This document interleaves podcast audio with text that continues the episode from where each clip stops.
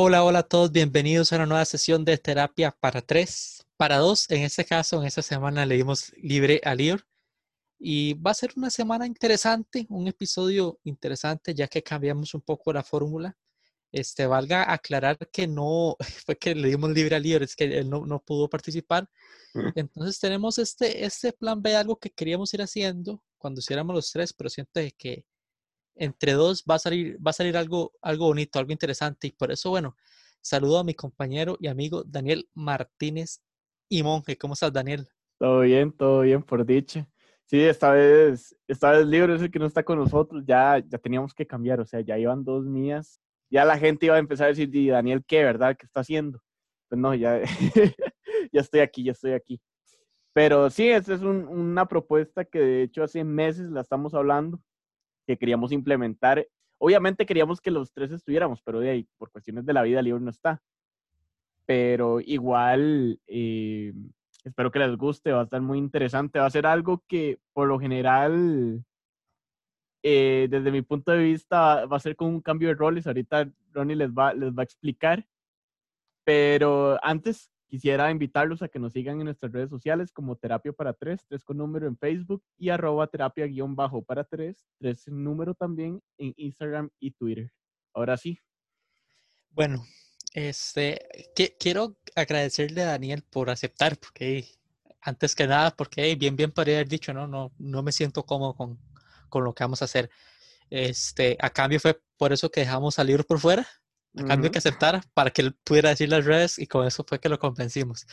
Eh, ya fuera de broma, creo que quienes nos conocen, bueno, y también para comentarle a quienes no, este, lo dimos en el primer episodio, somos periodistas, seguimos estudiando y demás, y hay un apartado de uno que uno siempre le gusta como mantener en secreto, pero también ¿por qué no a veces abrir un poco las puertas y mostrar lo que es el lado de la persona?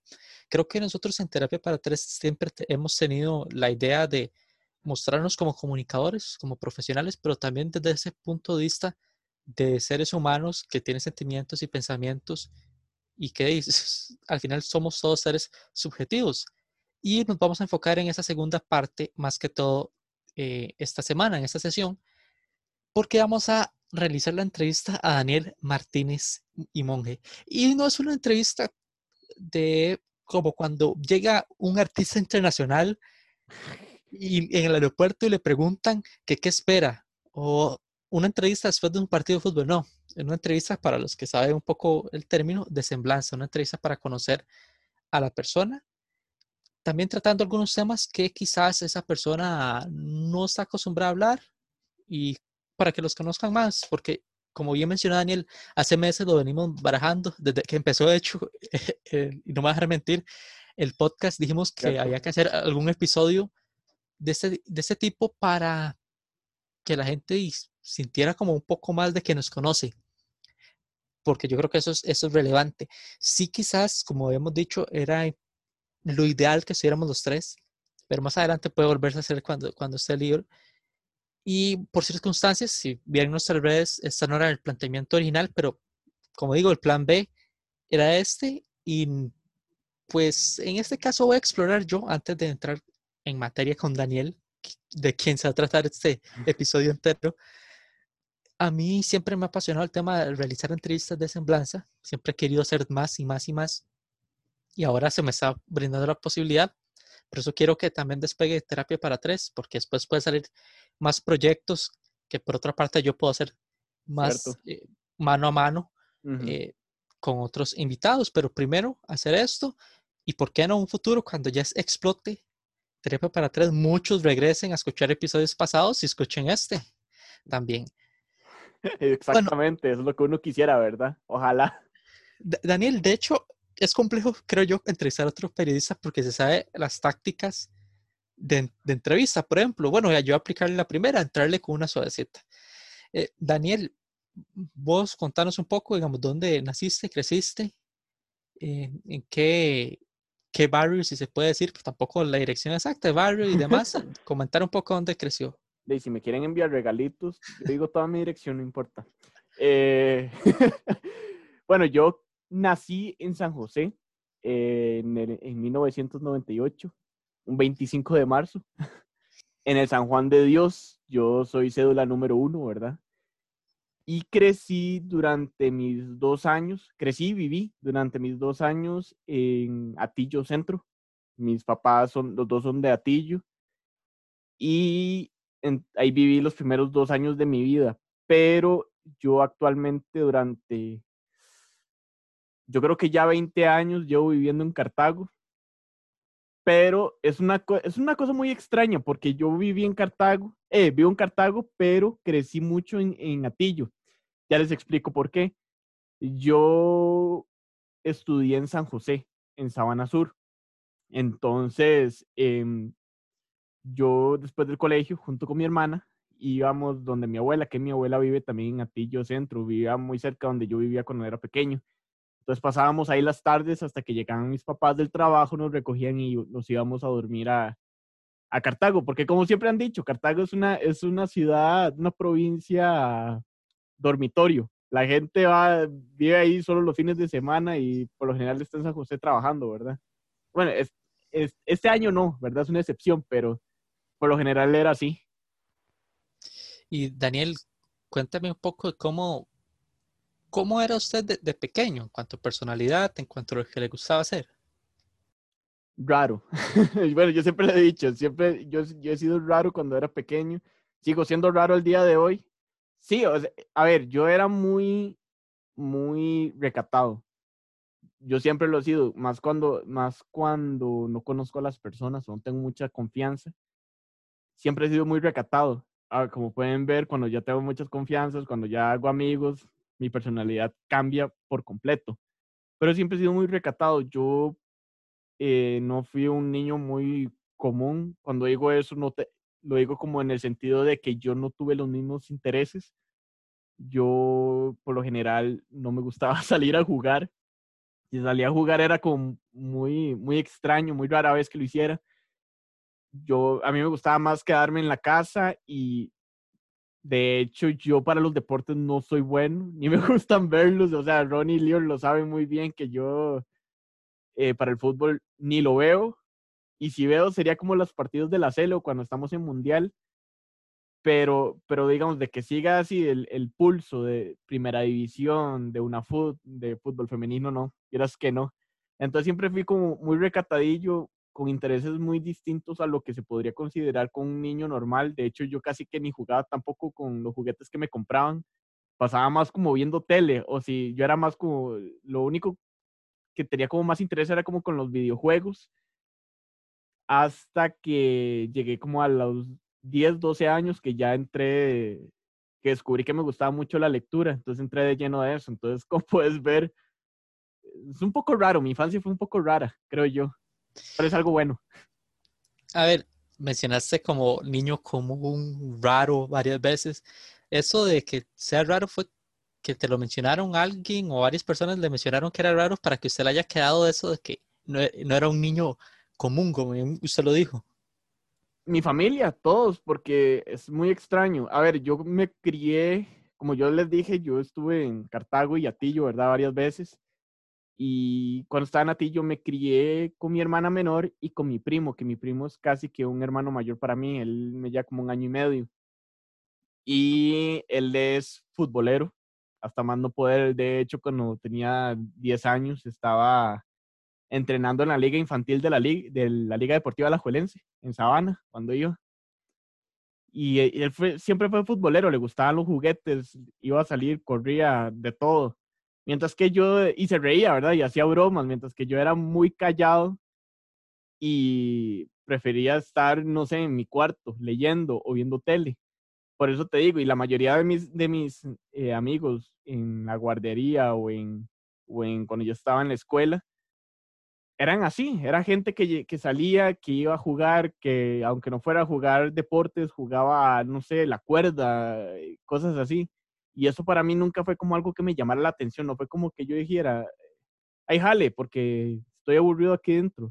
Entonces, es como, yo por lo menos me, identifico de esa manera y en mi familia también lo decía, mi, mi, mi papá me decía, usted fue un chiquito raro. Pero él me dice, no es mal plan, sino usted fue algo diferente porque no es lo usual ver un, un niño pequeño que no le guste jugar o que no le atraigan los juguetes y que simplemente quiera estar en el cuarto leyendo o estar ahí viendo tele, tranquilo, ¿verdad? Entonces eso, por eso digo yo que, que mi infancia siempre fue muy rara para mí. Bueno, terminó con el para mí, eh, es decir, con el paso del tiempo, usted sigue pensando que eso fue raro, aclaremos, como se dice, no una connotación negativa, o cree que eso fue, ya es el, chip que le, que le marcaron de que es raro. ¿Por qué? Porque usted era un niño, usted no sabía qué era lo normal, lo que no. Después lo puede ir ah, viendo por la gente lo que va normalizando. Pero usted sí lo acepta y dice, no, sí, la verdad es que era raro si se puede utilizar el término, o es algo que ya le quedó como marcado y ya lo va diciendo por repetición. Ah, no, vieras que yo creo que analizándolo ahora que pues ya somos adultos, ¿verdad?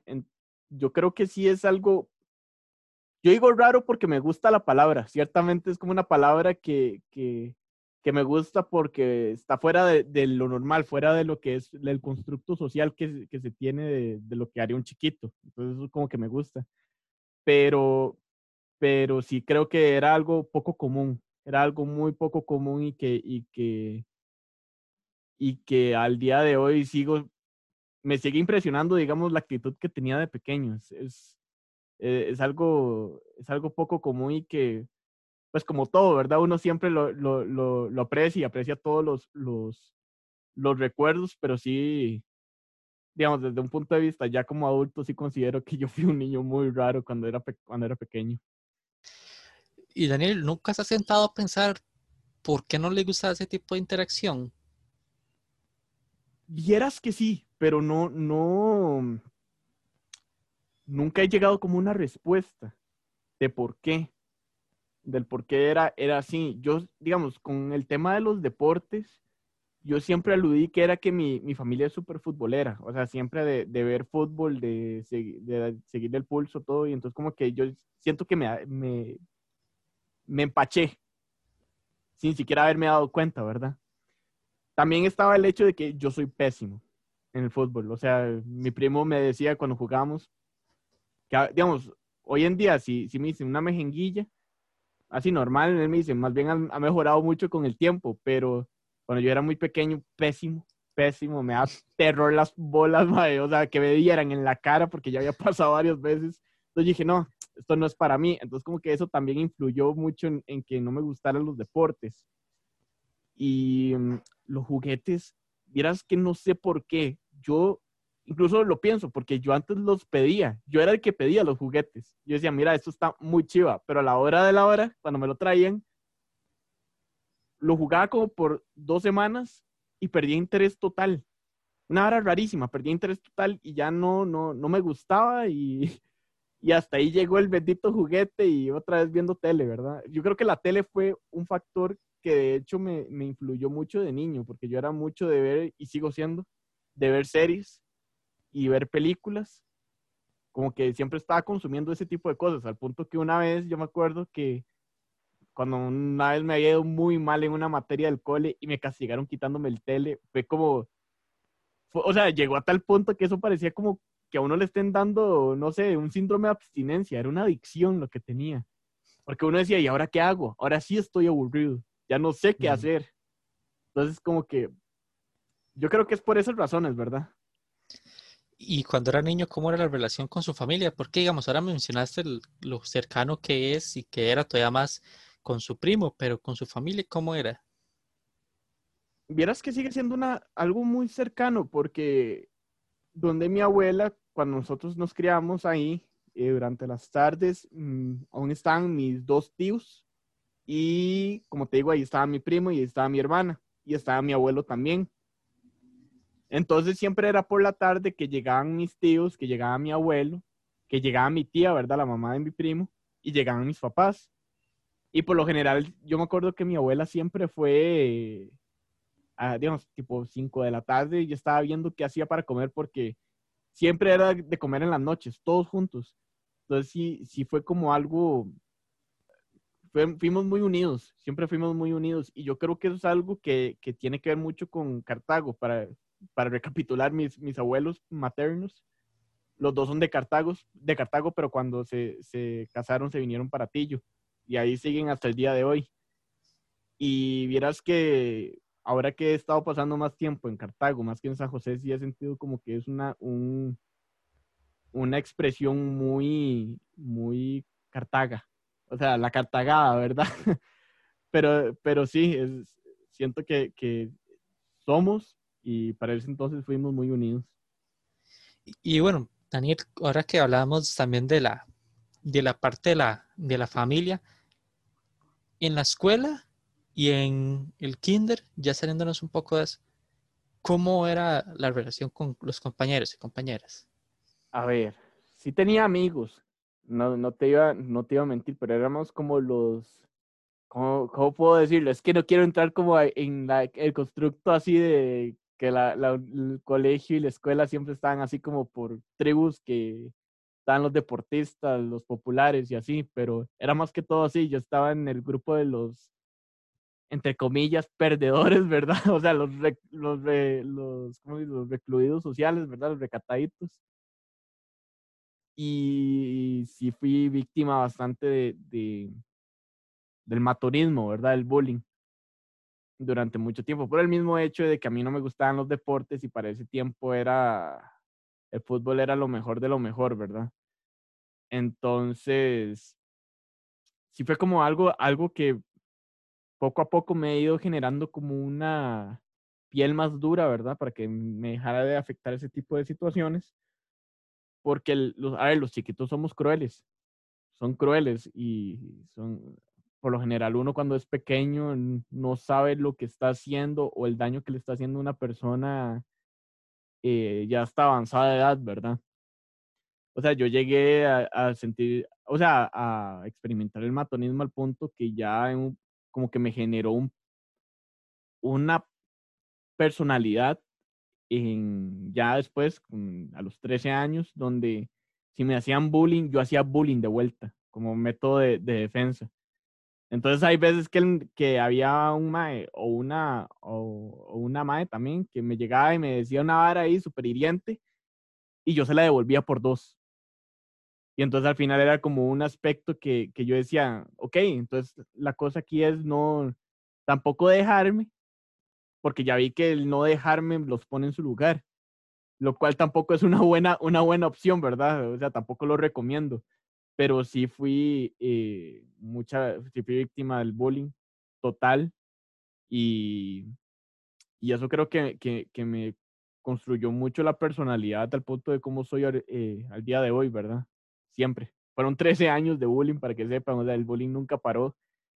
Simplemente como que ya después de como séptimo año ya, como que lo controlé más, como que ya lo tuve controlado. ¿Qué lecciones le dejó el tema del bullying? A veces hay que defenderse, de eso sí lo de, sí eso lo, lo, lo, promuevo, el defenderse hay que siempre, siempre hay que tenerlo en cuenta, porque como les digo, el, el, la, los niños no saben el daño que están haciendo hasta que ellos mismos lo experimentan. Y claro, tampoco promuevo la violencia, pero siempre también estar, estar eh, eh, en guardia creo yo, como que si alguien te habla, tampoco como hacía yo responderle y insultarlo el doble, sino simplemente tal vez ponerlo en su lugar de la manera más educada posible.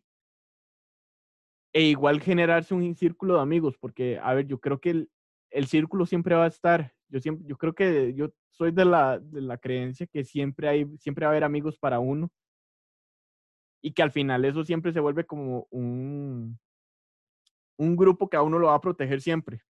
Yo me acuerdo que cuando a veces se metían con, conmigo, a veces llegaba, llegaba una amiga, para que no digan que solo los hombres se meten en, en problemas o peleaban, una cosa así, llegaba una amiga y los ponía en su lugar. Vieras que, que, que vacilón y era... Y después también llegaba el bullying de que, uy, ¿verdad? y el machismo de que, lo, de que me, me estaba defendiendo una mujer, lo cual al día de hoy estoy casi seguro que si alguno de los matones que me, me hacían bullying lo, se acordara, seguro piensan como que estúpido que fui, ¿verdad? Y sí, o sea, yo creo que hay que, hay que siempre defenderse, pero también hay que ver el punto de vista de la otra persona, que eso no, no lo he estado, no lo tenía pensado o no lo tenía previsto en mi mente hasta ya mayor, como diciendo, mira, eh, esta persona me está haciendo mal a, mí porque al rato tal vez en la casa lo, lo, educaron de esta manera, como que, como que haga daño a los demás para que no le hagan daño a usted, pero empiece usted por hacer el daño, no espera que nadie le haga daño a usted. Y hasta ahora como que me caló muy profundo, como a veces no es, no es culpa tampoco del, del, del abusador, entre comillas, ¿verdad? Sino tal vez de, de, la educación que tuvo, o, porque eso es todo un círculo vicioso, fue todo un círculo vicioso. Y, o sea, vean al punto que me afectó a mí también y que ya como método de defensa también yo hacía medio de matón. Eh, pero sí, más que todo como nunca dejarse tampoco, pero también tomar en cuenta que, que tal vez el abusador tampoco es el culpable, sino eh, la misma sociedad que a uno lo, lo, lo, le impone ese tipo de actitudes, creo yo. Ya pasando en el punto de vista, eso es, mencionaste el tema de la niñez y que sigue un poco en el colegio. ¿Qué recuerda la etapa del colegio, más allá de lo del bullying y demás? ¿Qué recuerda? Eh, los amigos. Eh, los amigos siempre fueron una gran parte de, del colegio. Cómo más bien fui cambiando, eh, bueno, no cambiando, sino agregando más personas a mi, a círculo de amigos, pero que al final se convirtieron como en dos grupos. pero sí, fue, fue como los amigos que poco a poco me fueron apoyando y me fueron, eh, pues, incitando a hacer un poco, tal vez como a generar una personalidad, porque yo incluso a ese punto no tenía como una personalidad que yo diga, wow, eh, este es Daniel, ¿verdad? Entonces, o este es el Daniel de hoy. Recuerdo muy bien que, que ellos, ellos me, me, me incitaron mucho a pensar por mí mismo, a pesar de que esos, ese tipo de pensamientos tal vez no era lo usual. Cuando digo eso, no sé, como eh, yo, yo, yo lo que tenía, yo tendía a dificultarme las cosas, como que, digamos, en, en, matemáticas, digamos, nos enseñaban una fórmula que servía para tal operación. Entonces yo a veces encontraba la manera de hacer esa fórmula, pero de otra manera, o llegar a ese resultado, pero de otra manera. Y yo le decía eso a mis amigos, como, mira, también lo podemos hacer de esta y esta manera, a pesar de que era mil veces más complicada. Pero ellos siempre como, siempre me decían como, qué vacilón que vos lo pensés de esa manera. Es, es como interesante y siempre era como pensar así siempre, siempre tener esa, esa mentalidad porque siempre es bueno pensar fuera de la caja. Siempre es bueno pensar fuera de la caja y eso atrae más puntos de vista que al final de cuentas siempre te pueden ayudar. Entonces, del colegio es lo que más me acuerdo, cómo, los cómo mi círculo de amigos creció y con ellos el apoyo que tuve, el apoyo a, a cómo era en ese entonces y a cómo también desarrollé la personalidad que tengo hasta el momento, ¿verdad? Y bueno, vos decís que siempre fuiste raro, diferente, pero en algún momento, lo digo porque quizás en el colegio pasa mucho, a pesar de como usted dice que el círculo era diferente a lo acostumbrado, ¿sentiste que intentó encajar siendo algo que usted no era? Ah, sí, muchas veces. De hecho, bueno, a ver, es cierto que, que todos, a ver, no es, nada, no es un secreto que para el cuarto y quinto año del colegio, ¿verdad? Ya empiezan las fiestas, empiezan las serenatas, las despedidas. Y como todo el mundo sabe, con eso conlleva el alcohol. Entonces aquí es donde entra el bendito, la bendita presión social. Yo no soy muy fiestero. Nunca, nunca lo he sido tan, tan así. Nunca, nunca digo como, mira, todos los viernes vayámonos de fiesta, como había gente que sí lo era, que sí lo hacía. Al, punto, que al punto de que al día de hoy yo ni sé cómo lo lograban, pero, ¿verdad? Y a veces cuando mis amigos decían, hey, vamos de fiesta y no sé qué, y no sé cuánto, y yo decía como, mira, es que no me trae tanto la, la idea. Y, me hace como, ay, mira, no seas tan llorón, eh, va a salir bien. Y al final sí lo disfrutaba, pero tampoco era como algo que me nacía. Algo que me nacía porque a, final de cuentas, a ver, uno sí tomaba y todo, pero había, eh, los adolescentes somos a veces tan idiotas en ese punto que, que están las, las competencias de quién tomaba más, ¿verdad?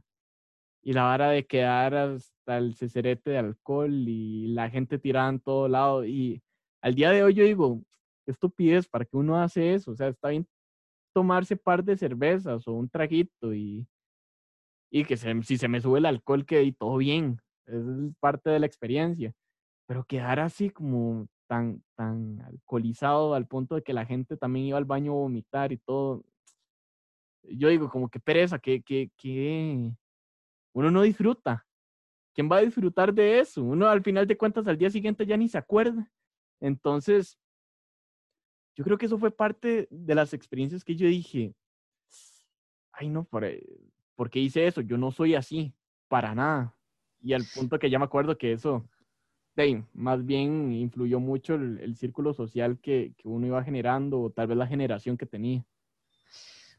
¿Usted ya notaba ciertas cosas suyas en características que se puedan decir positivas? Porque ya hablando, y yo que también lo conozco, pero todavía más en esa conversación uno lo va notando, eso de siempre pensar más allá, como usted bien dice, a veces trae sus cosas negativas, si se puede decir, porque uno exagera, sobre exagera. Pero también en cuanto a lo de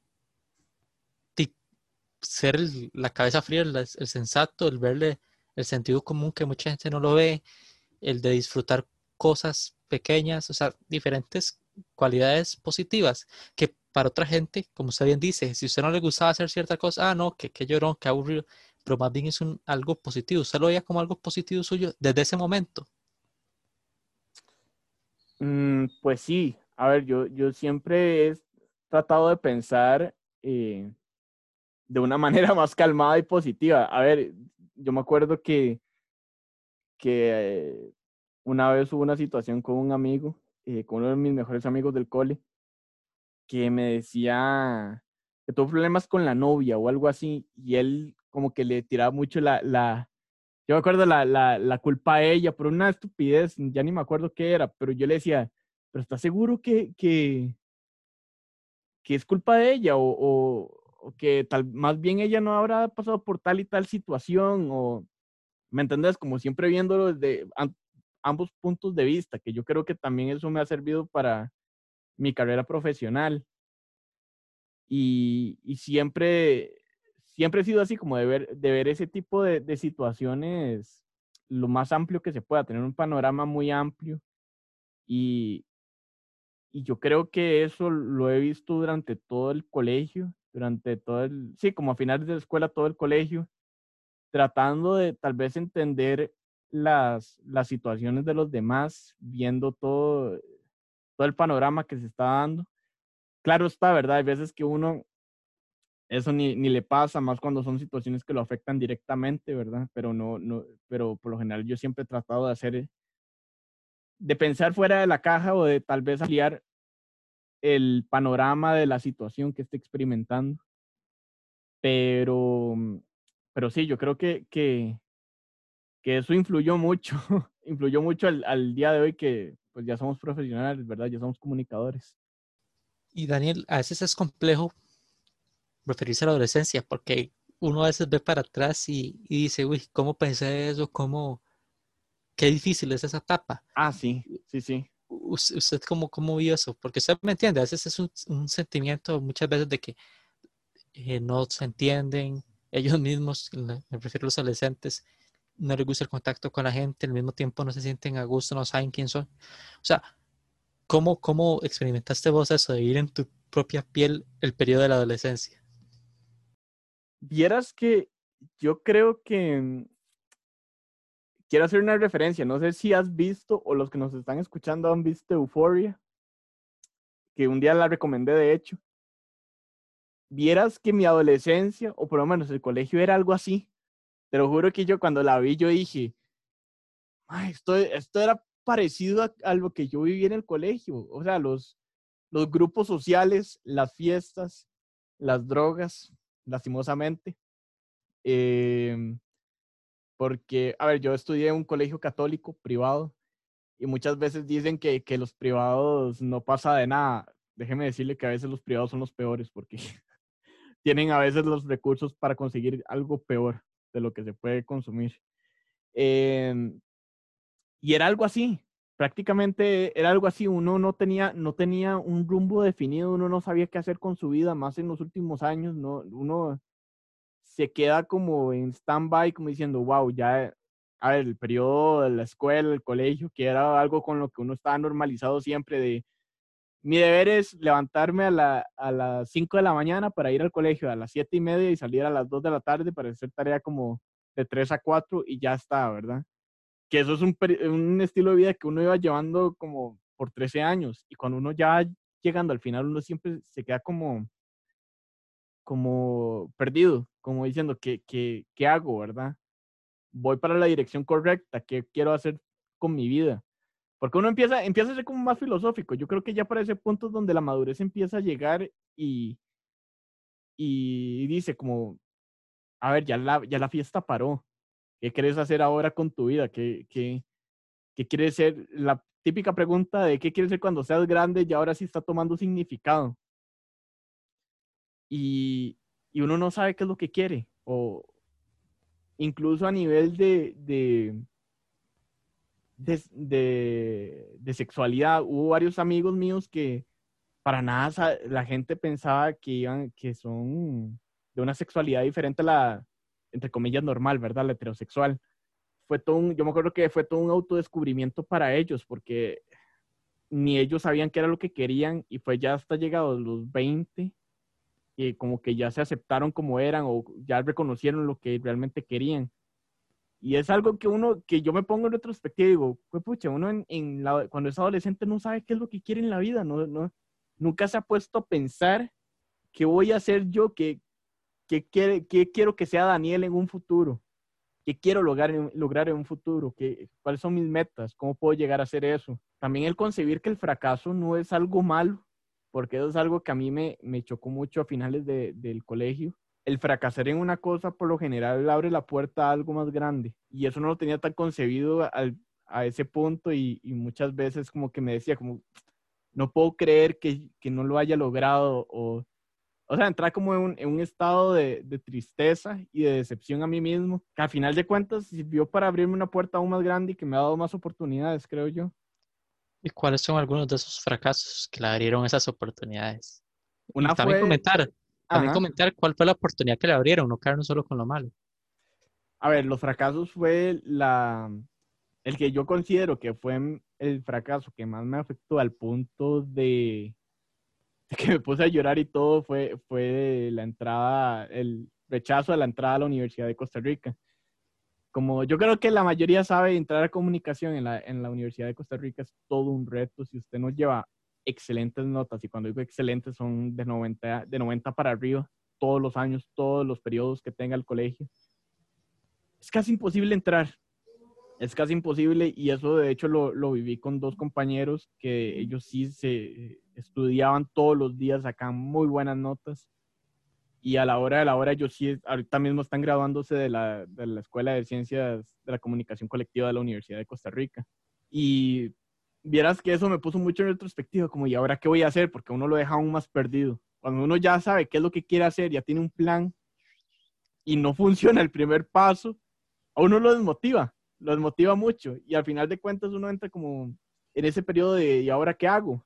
Voy a, voy a trazarme, porque es una cosa que le dicen a uno mucho, entre de una vez a la universidad a los 18 años, porque si no se va a trazar y ya después va a salir muy viejo y no va a poder conseguir trabajo y bla, bla, bla, ¿verdad? Lo cual es totalmente erróneo y no debería promoverse ese tipo de pensamientos. Pero también diciendo que las universidades públicas son solo las, las que deberían tomarse en cuenta, como que estigmatizando a, la educación privada también. Y, y pues eso como que me puso, me puso como mucho en retrospectiva, como a ver a qué voy a hacer. Y yo me acuerdo que mi tía me decía, pero están las universidades privadas y yo estaba con esa mentalidad de, no, es que si voy a una universidad privada nunca voy a conseguir trabajo, ¿qué voy a hacer yo ahí? Y no sé qué. Y, y mi primo estudió también en una privada y me dice, te está diciendo que su primo no va a conseguir trabajo. Le digo, o sea, esa mentalidad era tan fuerte que yo le dije, yo no estoy diciendo que, va a conseguir, que no va a conseguir trabajo, pero le va a costar más que que alguien que salga de una universidad pública. Lo cual al día de hoy es totalmente erróneo. O sea, la gente yo creo que ya ni ve eso si son eh, de una universidad pública o privada, sino más que todo la preparación y la experiencia que ha tenido cada uno como individuo. Y, y eso me abrió las puertas a, de, a conocer la universidad donde me gradué del bachillerato ahorita de periodismo, donde estoy cursando ahorita la licenciatura, a conocer a excelentes, excelentes colegas, a ustedes, que son mis mejores amigos de la universidad, gente tan variada y profesores tan, unos buenos, unos malos, como todo, ¿verdad? Pero que igual lo obligan a uno a abrirse su camino eh, como profesional y que lo hacen a uno experimentar un montón de cosas, a hablar con un montón de gente tan variada, con mentalidad tan variada, que eso a final de cuentas yo digo que si hubiera entrado a la Universidad de Costa Rica, tal vez esas experiencias nunca hubieran llegado o tal vez hubieran llegado de una manera que no me hubiera gustado. Entonces, yo creo que esos fueron como los dos puntos que me marcaron después de la, de la, del colegio. De hecho, a mí, a mí me pasó, Daniel, eh, lo del tema, no solo usted, el tema de entrar a la UCR. No voy a entrar en, mí porque ya más adelante en algún momento vamos a hacer la entrevista a mí, pero sí, eso mismo, ese sentimiento de fracaso, no, de no entrar ahí a, a esa carrera, porque yo sí estoy en UCR, pero no en esa carrera. Entonces lo comprendo perfectamente. Y en ese proceso, Daniel, ahora que mencionaba lo de no saber qué hacer con la vida, ¿de dónde surgió lo de decir de estudiar periodismo?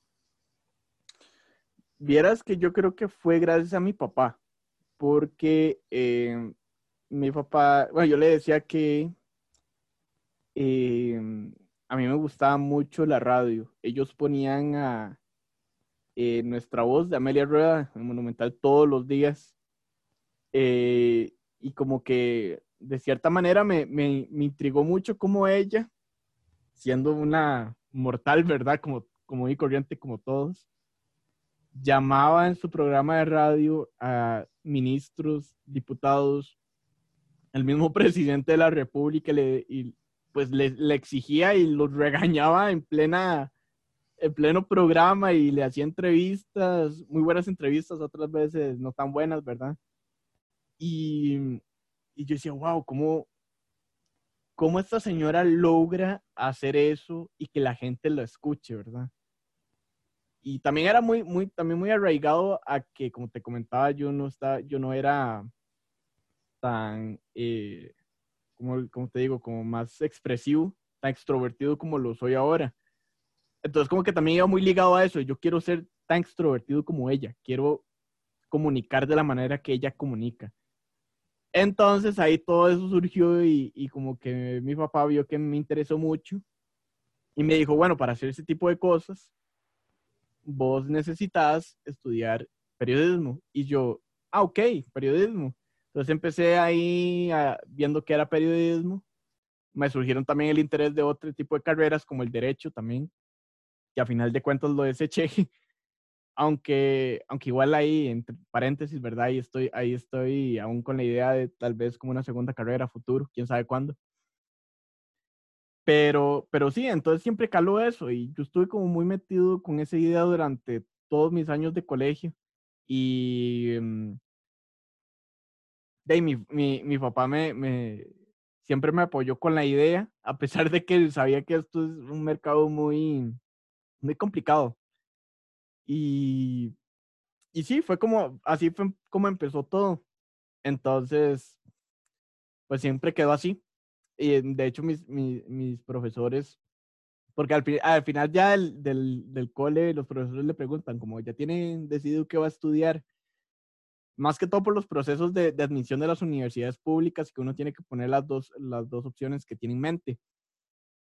Y yo siempre decía comunicación, y ellos se quedan muy, muy bateados, porque como, como te digo, yo era súper eh, tímido, y ellos no me veían para nada como un comunicador. Y a veces eh, creo que uno no se espera eh, tal vez uno no, no, no, no se espera ese tipo de habilidades hasta ya después de la, de, del colegio, porque considero que una vez ya se va uno del colegio como que es un nuevo comienzo, como que es una página en blanco que te da la posibilidad de hacer todo nuevamente y hacerlo de una manera que pues podrías mejorar de todo lo que viviste en, el cole.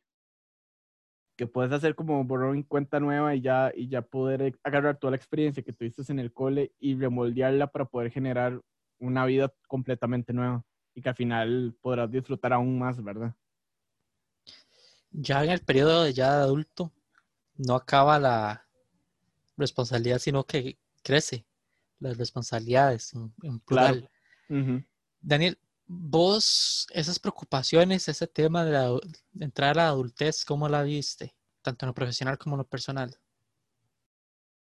Vieras que yo hasta pasado los 20, digamos el 18, 19, incluso los mismos 20 años, no los veía como una adultez. Vieras que yo los consideré como parte de, como una adolescencia alargada. Y fue como tal vez ya hasta después eh, que yo dije, wow, soy adulto, ya tengo que hacer trámites, ¿verdad? Eh, tengo que ir a, tengo que ir buscando trabajo también, tengo que, tengo que ir tengo que tener muy buenas notas en la universidad. Eh, también era las libertades de, de mira, estoy en, en, quiero, ir, no sé, a tomarme algo con unos amigos y ya no está eso de que, de que uno tal vez lo hacía como adolescente y estaba como, ay Dios mío, soy menor de edad, ¿verdad?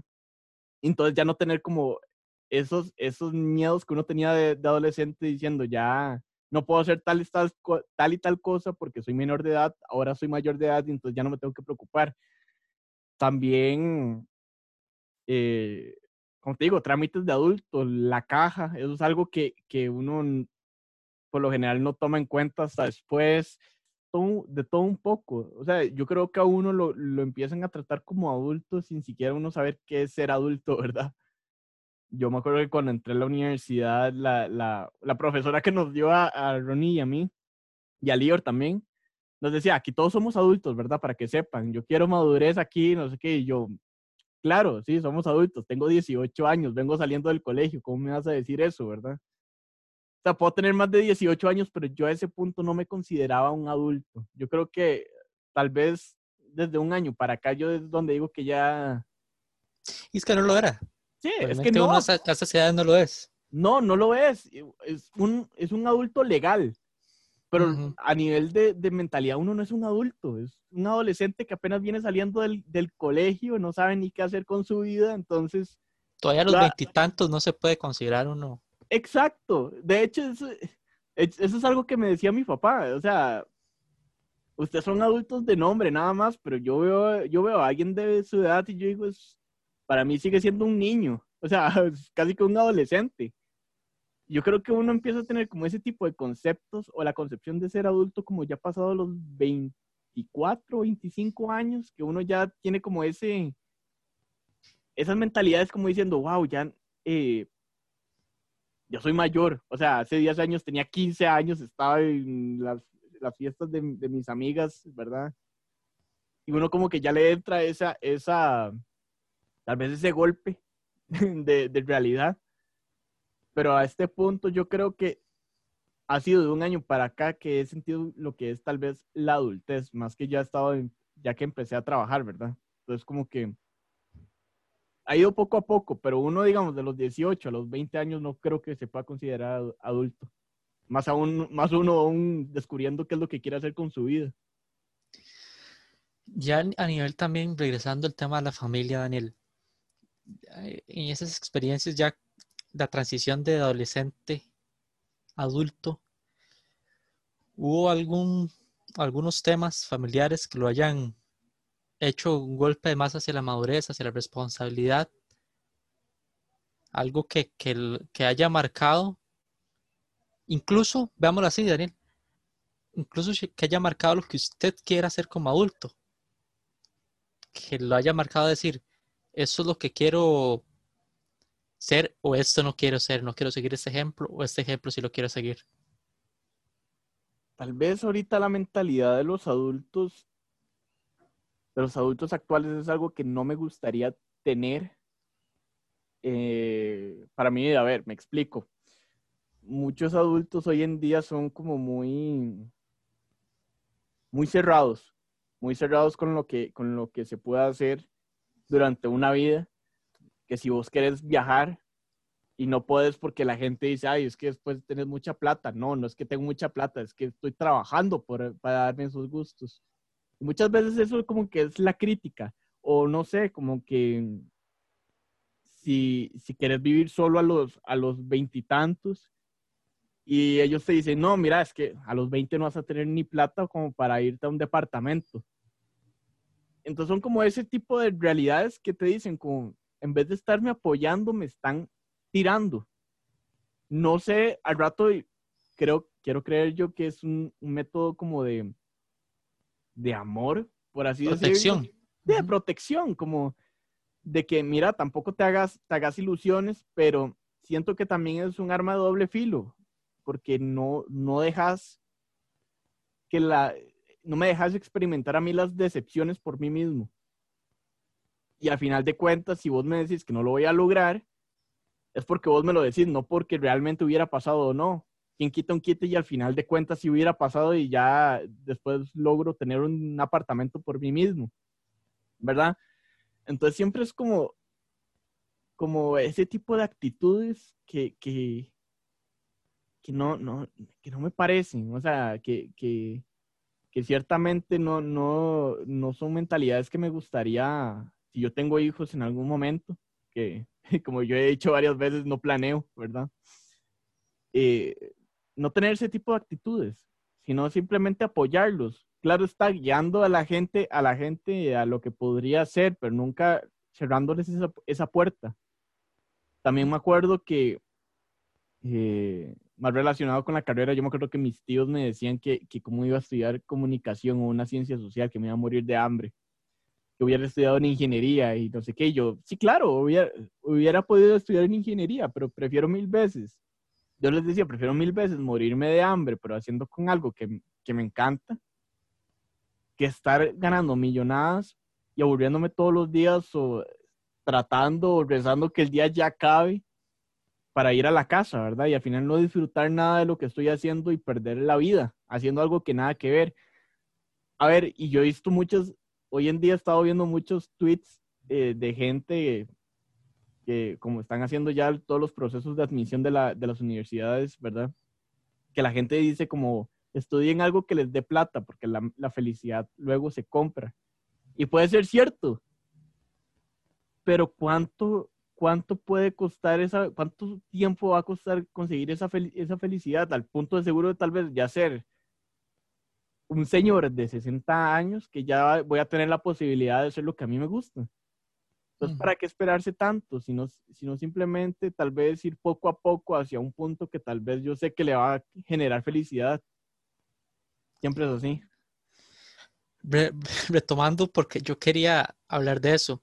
Sí, que vos demostrando ese sentimiento, ese pensamiento de, ir al otro lado, reflexión, de no ir con, el resto de borregos, si se puede decir, de no querer casarse y no tener familia. Eso ya vos lo traías o se vio este, incrementado por el tema de tus padres. Vieras que yo lo traía, pero lo, eh, bueno, mis papás, mis papás, para los que no sepan, son divorciados. Se divorciaron cuando yo salí del colegio.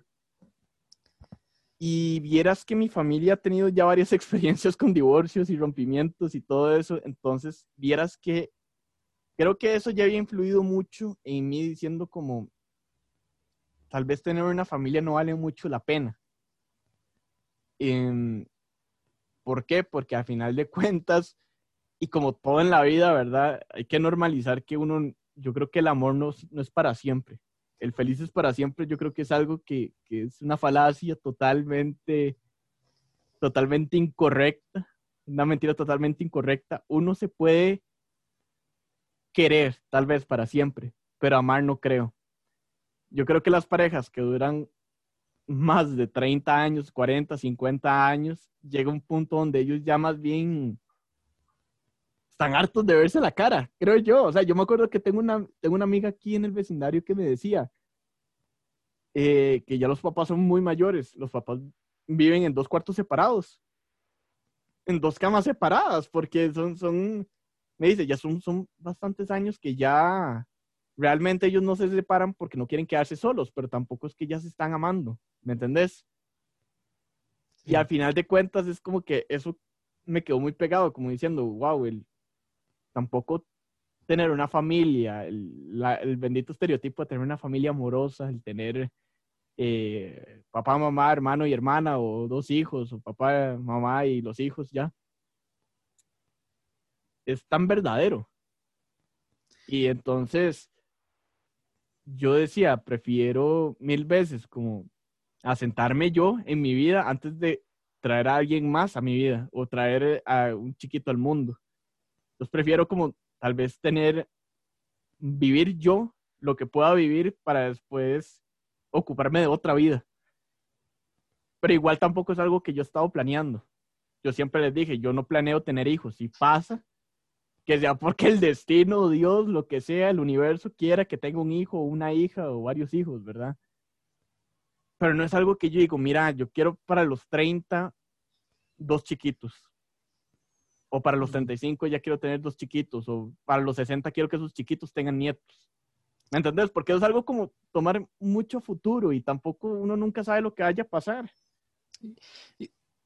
Yendo hace, para ir terminando, Daniel, hacia eso mismo, ¿a, qué aspira? ¿Cuáles son sus sueños ahora en esos momentos?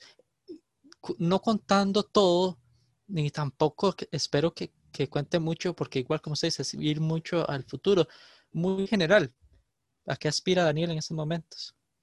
En estos momentos aspiro, a ver, yo ya estoy trabajando en un área, dentro de un área que me gusta, más no en un, puesto del que yo quisiera estar.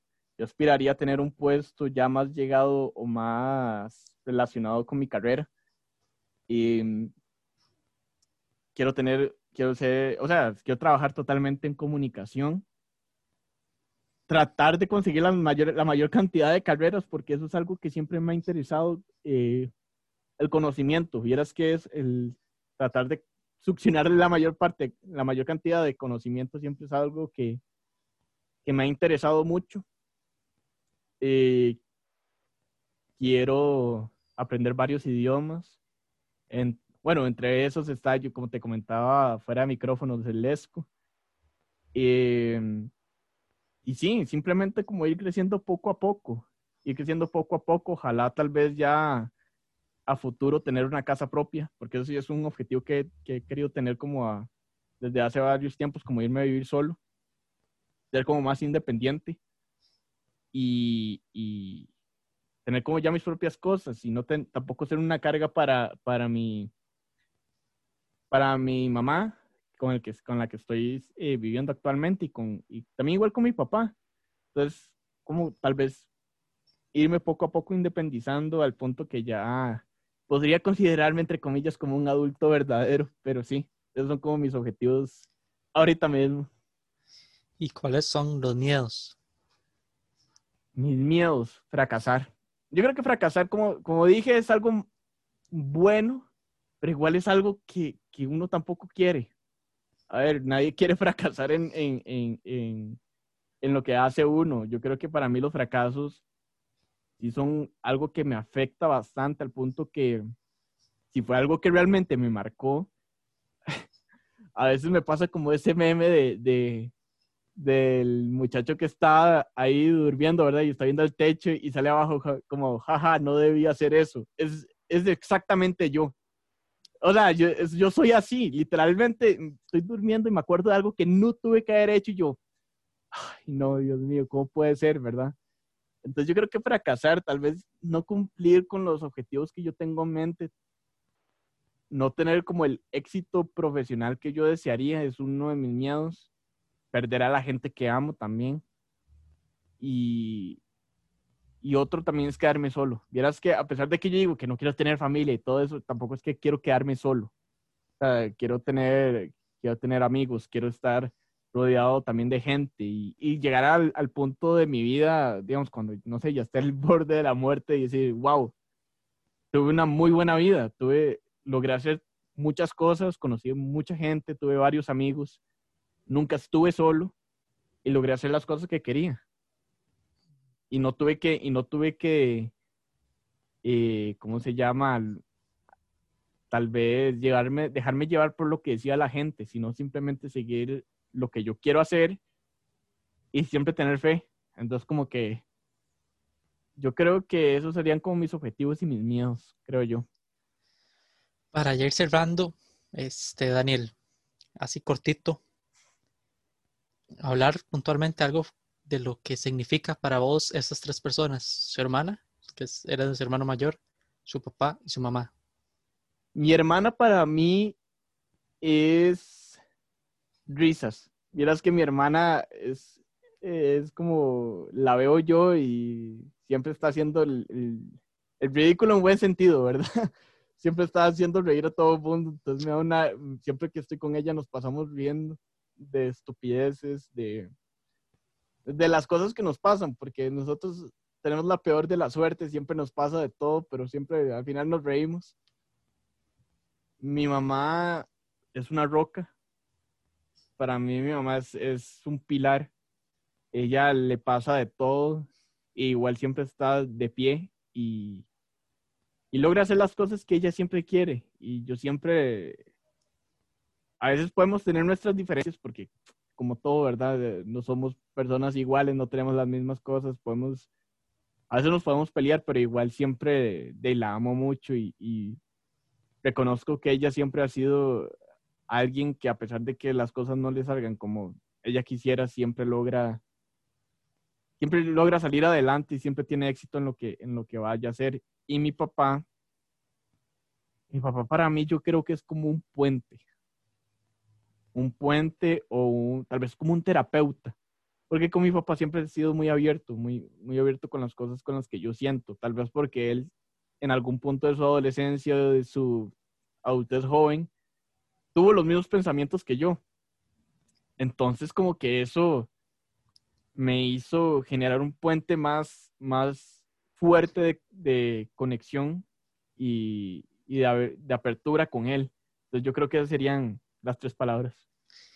Y ya, ya lo último, Daniel, porque hablaste mucho de los arrepentimientos que dan en la noche, que, que eso de por qué dije eso. No, hablemos un poco así, unas cinco líneas básicamente de las cosas buenas de lo que está orgulloso hasta este momento. Que haya hecho usted, ¿verdad? Ajá. No me hable de usted mismo.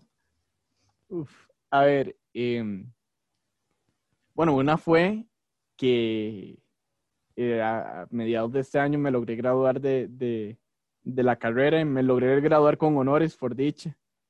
Que yo digo, wow, nunca pensé, y de hecho Ronnie es, testigo, que yo nunca tenía así como, quiero graduarme con honores, nunca tuve ese pensamiento, pero igual el hecho de que le digan como, tenés este reconocimiento, como que uno lo pone a pensar como, yo hice eso, yo logré hacer eso. ¿Qué más? También, pues hacer varias, vieras que a nivel de, de entrevistas, he logrado, como yo les dije, he logrado entrevistar a varias personas y al final de cuentas, lo que me gusta de eso es que cuando yo se lo cuento a mis papás, ellos dicen, mira, quien lo ve, o sea, logra, logró entablar una conversación con esa persona que por lo general nadie, nadie logra hacer, porque puede ser, no sé, un ministro, un diputado, lo que sea, y, y, y él lo hizo. Otra cosa es em, llegar a ser un grupo de amigos grande, que a final de cuentas, eso, como yo te decía al principio de mi vida, no pensaba que iba a ser, que iba a tener tantos amigos y que al final de cuentas uno haya logrado eh, tener tanta conexión con muchas personas es algo que yo digo, Dios mío, cómo cambian las cosas. Y, y sí, yo creo que más como a nivel profesional y a nivel social, tal vez mucho la madurez. Algo que me impresiona mucho es como la madurez y el, y el, y el cambio en mis, en mis pensamientos o en mis objetivos que, que tuve o que cambiaron desde que estuve en el colegio a principios hasta lo que es hoy. Es algo que, que, que, que tal vez no es que me impresiona, pero sí me parece muy interesante cómo uno va cambiando y cómo al final de cuentas uno dice como realmente la, la adultez le pega a uno quiera o no quiera, siempre. Y bueno, Daniel, queda decirle gracias por aceptar la, la entrevista.